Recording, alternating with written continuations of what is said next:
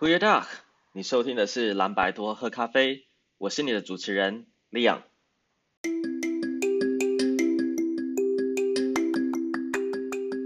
好，那经过我们四集的访谈之后呢，呃，这一集我们回到就是 Leon 本人的单口相声，在这边唱独角戏这样子。那在这一集里面呢，呃，我们又回到荷兰这个国家。但是特别，我想要把荷兰跟呃台湾这两个地方做一个比较，这也是我过去十二年来呃十几年来在观察荷兰的社会的一个小小心得跟大家分享。这个并没有就是什么很严谨的很严谨的学术呃研讨，但是这是我个人的的想法。那我也想要从就是趁这个机会跟大家分享一下。这个题目是什么呢？这个题目就是荷兰人的民族认同。为什么要谈这个话题？其实主要还是从就是台湾的角度出发。呃，你看过去台湾这几十年来，呃，在政治光谱上面，呃，不管你是比如说你是统派、独派，你是维持现状派，那或是统派你是比如说基统、呃建统，或是你是独派你是台独、你是华独，呃，最根追根究底的一个原因，其实就在我个人觉得是因为，呃，台湾人他一直在寻找自己在世界上的定位。那在寻找自己世界上定位的时候呢，有一个很大的因素就是说，我是谁？我跟其他人不一样的地方在哪里？台湾这块土地呢，我们就是看过去这，比如说几百年的历史来说，它一直都是，比如说很多呃统治者来来去去的地方。呃，不管你是什么正式政正式政权，比如说郑成功啦，或者是比如说西班牙人、荷荷兰人、日本人、呃清朝人，呃，或是到后来的国民政府之类的，那台湾一直在过去的几百年当中，一直有被不同的呃，比如说统治政权所统治过，它每个政治。政权对每个统治政权，它就会带来他自己的 narrative，就他他自己的说法。比如说日本人来的时候，他就想要把台湾皇民化；那国民政府来的时候呢，他就会把中华的思想带进台湾这块土地，这样子。这个东西，我觉得是其中很大一部分，就是台湾一直在过去这这这些年来在定位我到底是谁一个呃很重要的原因来源。然后你就觉得这个时候，我就把眼光回头看到荷兰，就说：哎，其实这样子的过程好像跟荷兰有蛮大一蛮大一个程度的相像的。什么原因呢？就让我等一下跟你道来。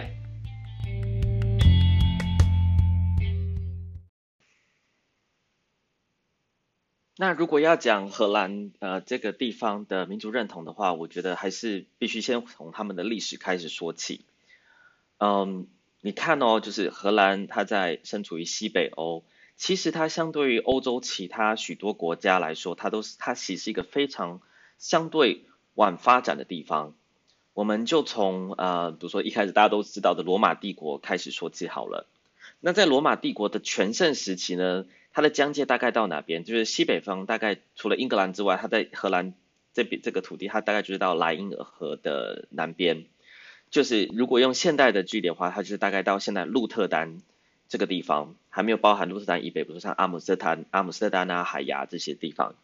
而且我刚刚讲的是，就是呃，罗马帝国在全盛时期的时候，它在罗马帝国的边界，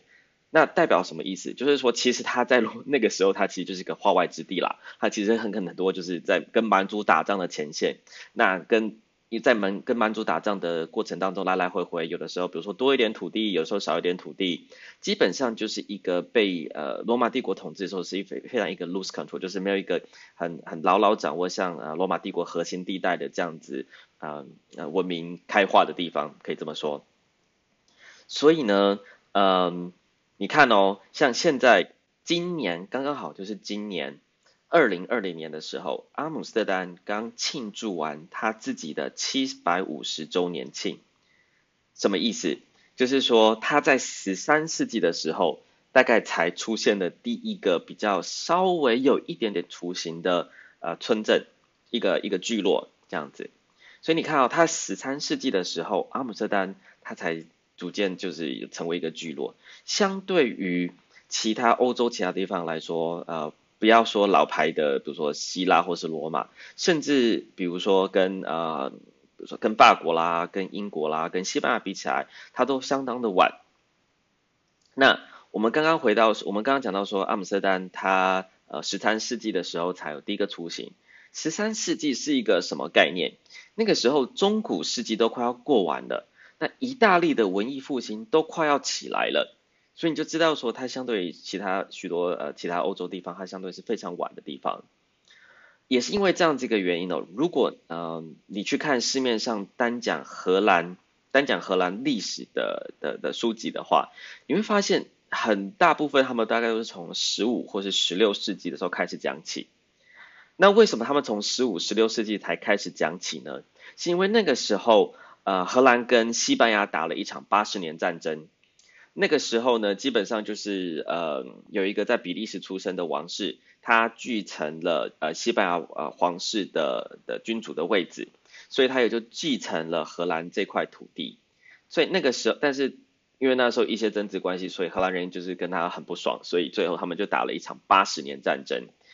打完了这个八十年战争之后呢，呃，荷兰才真正成为一个共和国，就是它的往常是十七省联邦，还是本就就是说它有很多就是贸那时候贸易的城镇联合起来，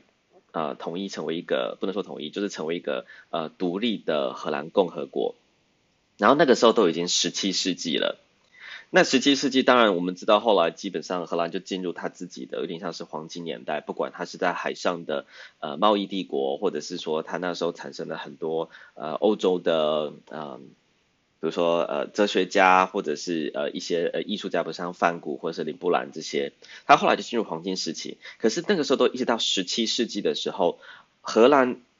我们今天所知的荷兰，一直要到那个时候才逐渐开始成为一个独立的荷兰共和国。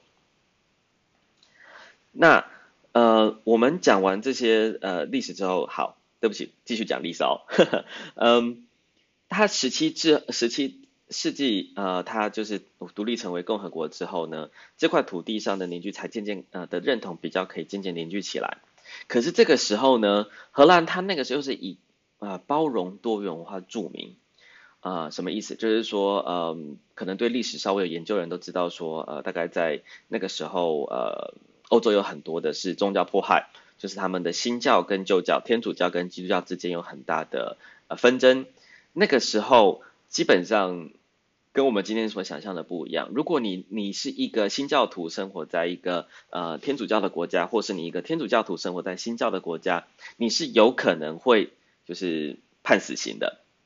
所以呃在那个情况下呢，荷兰它反正就是一个说呃我不会因为宗教的关系迫害你。就是谁都可以来，只要你能够在在这边缴税，然后你对呃我们的这个地方有有一些贡献，基本上就缴税了。那我们基本上不会因为你是宗教信仰，你的宗教信仰而去迫害你，因为这样子相对于欧洲其他国家呃包容开放的原因，它有很多人就是移民到呃荷兰这个地方来。那他可能比如说像呃 e r a m u s 我如果没记错哦不对，他是他是荷兰出生的人，呃比如说他就是很多比如说一些荷兰呃其他地方的，比如说呃文学家或是哲学家，他们就到荷兰这边来，又带了许多其他欧洲其他地方的元素，他们的他们的呃思想过来，或是说他们的生活习惯啊，他们习惯用的东西，呃都过来这样子，那就造成了就是荷兰。呃，今一直到今天，他都有点就是非常的自豪，就是说，呃，我们就是一个以贸易立国的国家，所以我们呃在过过去的历史上，其实我们是相对于的相对非常的宽容，相对于欧洲其他国家是一个非常宽容的地方。但是这造成什么意思呢？即便是说，嗯，荷兰上面很多地方很多东西其实都是外来种，它不是真真正正从荷兰这个地方发展出来的。好。而且它又相对的晚，它不是比如说什么西元什么二三世纪的时候就来，然后还有经过就是多年或上千年的的陶冶熏陶，成为他们真正呃这个地方就是真正是很荷兰的东西。它大部分东西他们自己也知道，其实就是外来种。什么意思呢？举个例子好了，比如说呃郁金香，荷兰著名的郁金香是是土耳其的。好，那很多呃荷兰这边的传统食物，所谓荷兰的传统食物。嗯，其实是印尼食物，什么意思？就是说，呃，印尼虽然荷兰在十七世纪的时候，它有非常多的呃殖民地，但是它一直到印尼，大概是它在海外值得一提非常大而且重要的一个殖民地，它最后一个殖民地，嗯、大概在二十世纪的时候才才独立这样子。那所以你看，你是一直到差不多二十世纪的时候，其实荷兰都有很多的有很多的呃。元素，它其实不是像食物，就是印尼的东西。所以时至今日啊，嗯，你问某一些荷兰人，他认为你就说，哎，传统的荷兰食物是什么？他可能讲一些东西，你就说，哎，那个不是印尼的吗？哦，对。可是他们就觉得说这是荷兰食物，这是这就代表是说，其实，嗯，荷兰真正真真正正属于他们自己的东西不多。嗯，不多到才会觉得说，就连印尼食物都觉得是荷兰食物这样子。我们刚刚讲到说，真正属于呃荷兰的的东西不多，那我们就来举一个例子好了。呃，哦，对了，我我这边补充一下，我说属于荷兰的东西其实是比较偏文化类的东西，呃，不是不是就是比如说大家所知道的呃，比如说风车、郁金香这些东西，而是真正比较文化，可以让大家就是认同说，这个就是我这个在这块土地上生长的人，呃，他是对我来说是很重要的的观念。或是对他来说是很重要的传统，这样的东西。所以呢，我们再再回去讲说，呃，一个呃，真正这是真的还蛮荷兰的东西。好了，呃，我们都知道，就是说在全世在西方世界，在全世界都知道说有圣诞节这个东西。那我不知道你知不知道，呃，在荷兰它有属于自己的圣诞节，它自己的圣诞节呢叫 Sinterklaas。呃，它大概就是在十二月初的时候，忘记是五号还是六号了。它是就是荷兰自己的 Sinterklaas，OK，它的荷兰的圣诞节，在这一天呢，基本上就是会呃让比较传统的荷兰，就他们就比如说呃家人聚在一起一起吃饭，然后会互相送礼物。那还可能就是还有一个 这种就是比较传统的习俗，就是他们会互相呃作诗给对方啊。比较不不是不是那种很高大上的诗啦，很多时候它就是一个呃诙谐、一个幽默的，甚至有点打油诗的方式去呃去送给他们的家人，就是用透过调侃的方式来表达说，哎，呃，你对我来说是很重要的人这样子。那在 Sinterklaas 的时候呢，我刚刚不是说它有点像是荷兰传统的圣诞节吗？好，所以他们也有自己的圣诞老人，就叫就叫 Sinterklaas。好，那。在他们的叙述里面呢，Sinterklaas 他是一个西班牙的主教，或是会从西班牙过来的一个主教，在每年十二月初的时候从西班牙过来，那就是在荷兰这边，呃，也也也一样，就是送礼物给给给小朋友们。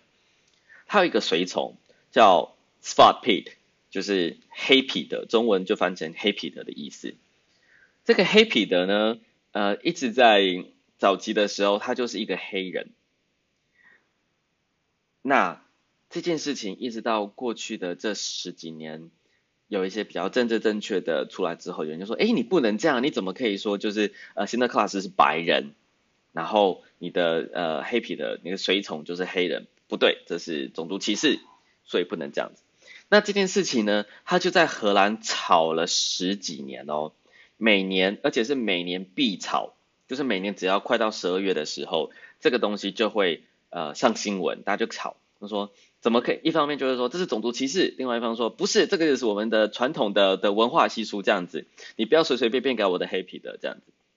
而且是严重到就是会上街抗争，甚至会有一些暴力冲突的的事情发生。如果你有兴趣的话，你可以自己就是上网查询，就是比如说 Sinterklaas 跟跟跟 Zwarte Piet，呃，你会看到前几年真的有一些还蛮火爆的街头冲突的的景象出现。那经过这十几年了之后呢，最后好像一直到去年吧，没记错的话，中南终于有一个定调，就是说，呃，这个黑皮的他不是黑人，但是他还是黑的。为什么他是黑的？因为他在就是呃从呃烟囱进到呃就是房屋里面的时候呢，他被那个烟囱里边的煤炭弄黑了，所以他才是他才是黑皮的这样，但他不是黑人。OK，那为什么要讲这个东西呢？我其实是要讲的是。在背后，你刚刚讲的，为什么会有两方吵了十几年的冲突？一方面说，OK，这个就是呃种族歧视，不对。这个我们比较可以理解，因为毕竟在过去的这这几十年吧，就是有很多这样的方，就是说，哎，我们啊，我们要追求呃族群平等。可是另外一方就是说，为什么你会想的是说，为什么另外一方面对于就是黑彼得是不是黑人这件事情有这么有这么严重吗？OK，嗯，但我这边在个人的观察就是，比如说他是不是黑人，是不是这么有其实。不重症结不在说他是不是黑人，而是有一个相对应的元素是说，其实，呃，Sinterklaas 跟黑彼得其实是很多人他在他在出生长大，就是一路成长过程当中，他其实他这个塑造他自我认同一个一个重要的部分好了。比如说他可能甚至比如说像是比如说可能老一辈的呃华人，他可能就觉得说哦，那嫦娥奔月、中秋节或是屈原端午节对。形塑他是一个什么样子的的的人，什么样的思想，什么样的文化是一件重要的事情。所以对荷兰人，许多荷兰人来说，呃，黑彼得跟 Sinterklaas 这件事情，它其实也是形塑他，呃，是他的文化背景是一个重要的元素之一。所以当你要去改的时候，你可能会碰到许多呃不情愿，因为它已经牵涉到你就是就是比较核心的自我认同的部分。所以我个人认为。才会在当他们觉得说，哎，彼得到底是不是黑人这件事情上面，他们觉得是非常被侵犯，这是等这个是神圣不可侵犯，呃的的的事情，不可以随便改。好，那嗯，我们讲完这样的故事，我们再把它呃拉回来，就变成是说，回到我刚刚的论点，其实你看，呃，全是如果你看今天的荷兰，好像它有很多就是卖点很荷兰的东西。比如说像我之前讲的郁金香啊、风车啊，呃，或者是比如说它的，比如说如果你讲一些荷兰旧的城市，它的运河之类的，但是它真正比较是文化方面的东西，属于荷兰的纯本地种，经过上经过好些年的熏陶，几百年、上千年熏陶的东西不多，所以对他们来说，他们就要把这些谨慎的真正很荷兰的东西就抱得比较紧一些。那这件事情呢，呃，我们又可以把它拉到，就是呃，二十一世纪之后，它可能可能整个政治的氛围，也我觉得也受到当中的影响。就是说，呃，我们可以看到，在二十一世纪的时候，整个欧洲大概其实就是极右派兴起。我们可以看到右派兴起。那当然，嗯，右派兴极右派兴起的背景有很多原因，我不一一细说。那我这边我想要讲的是说，极右派兴起的时候，其实很大部分在于是说，呃，在这边本地人他们认为说，他们呃抱持的传统价值，啊、呃，不管他是呃跟基督教相关，或者是说他们以自由开放呃为荣的这样子传统价值，OK，或者是说呃像荷兰有有克文教派，比如说这种新教内化的价值观这些东西来说，他们觉得被在全球化的浪潮之下，被一些外来所所威胁。不管你今天外来的是，比如说可能是呃不同宗教背景的，比如说可能是穆斯林族群，或者是说嗯一些呃跨国大企业，但是没有顾及到就是当地的比较呃弱势的百姓这样子。这样子兴起的的的过程当中，有一个很大部分就是呃他们一直觉得说我我我。珍藏，我认为很对我来说很重要的东西。我认为，呃，对我来说，我之为我很重要的东西被威胁了，所以这是极，我个人认为这是极右派兴起的一个背景之一。在荷兰这个地方呢，可能相对于啊、一些欧洲其他比较老牌的国家，它又不太一样的地方是，因为它本来剩下的东西就不多了，所以当这样子全球化兴起的时候，他们反而觉得更受到了威胁。等于是说，你已经本来就已经，嗯、家里没多少钱的，结果人人家过来说要把你的钱拿走。那如果你现在你家里假设有比如一百万跟一百块，那人家要拿跟你拿走五十块的那个那个那个感觉是不一样的。比较老牌的国家像法国，他可能就是说，因为他们毕竟是有很多呃法国元素认同，那他们可能觉得说，呃我们的传统的法国价值不可以轻易的这样被拿走。那荷兰的话就会变得说，呃他自己本来已经就不多了，你还要拿走，这样对吗？OK，那在节目的最后呢，我们、呃、再把它，我我我们就想着说，就回到我一开始讲的，呃，你以为荷兰呃，相对于台湾，它没有民族认同的问题吗？我个人觉得说，在表面上的确看起来好像没有，因为很多呃荷兰其实是非常自豪的，呃，而且就是比如说当你要他们讲荷兰元素的时候，他们也给我讲的头头是道、娓娓道来这样子。但是如果你讲的是，如果您碰到是呃不是大城市里面的荷兰人，可能是比较呃乡村里面的，或者是说呃跟全球化没有那么接轨的的荷兰人，他们的日常生活跟全球化没有那么接轨的荷兰人的话，嗯、你会发现他们可能的民族认同跟台湾人是有这么一些相像，但是最后又来啦，那在这种情形下，荷兰人是怎么样去面对的？台湾人是怎么样去面对的？那呃，我个人看到的部分，就是说台湾可能在过去这几年有有越来越多的讨论，呃，想要就是说，哦，OK，呃，关于在台湾土地这块土地上生活的人，他的自我认同是什么？跟其他地方不一样在哪里？是一个更有声量的的时代。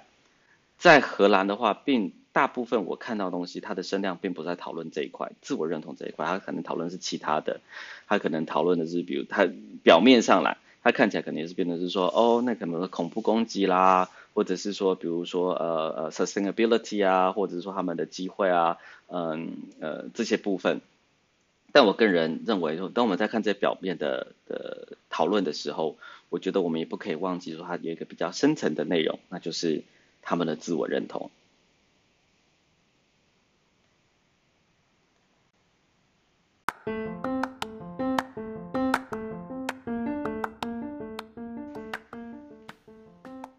那今天的节目就是大概我们内容讲到这边啊，但是我也想要就是呃询问一下大家的意见哦，就是你可以看到这一集的题目相对于之前的题目来说，它稍微比较硬一些。我个人是觉得非常有趣啦，但是就是比较硬一些。呃，我不知道这会不会是怎么样的听的听众会喜欢的题目，或者说这是不是你所喜欢的题目？如果这个是你所喜欢的题目的话呢，呃，就欢迎你到我们的呃 Apple Podcast 下面，就是给我们呃五星吹捧留言，或是在我们的 Facebook 或是 IG 上面的粉丝页都都可以留言给我们呃不同的建议或是回馈。好，那我们今天就先到这边，我们就下集再见喽，拜拜。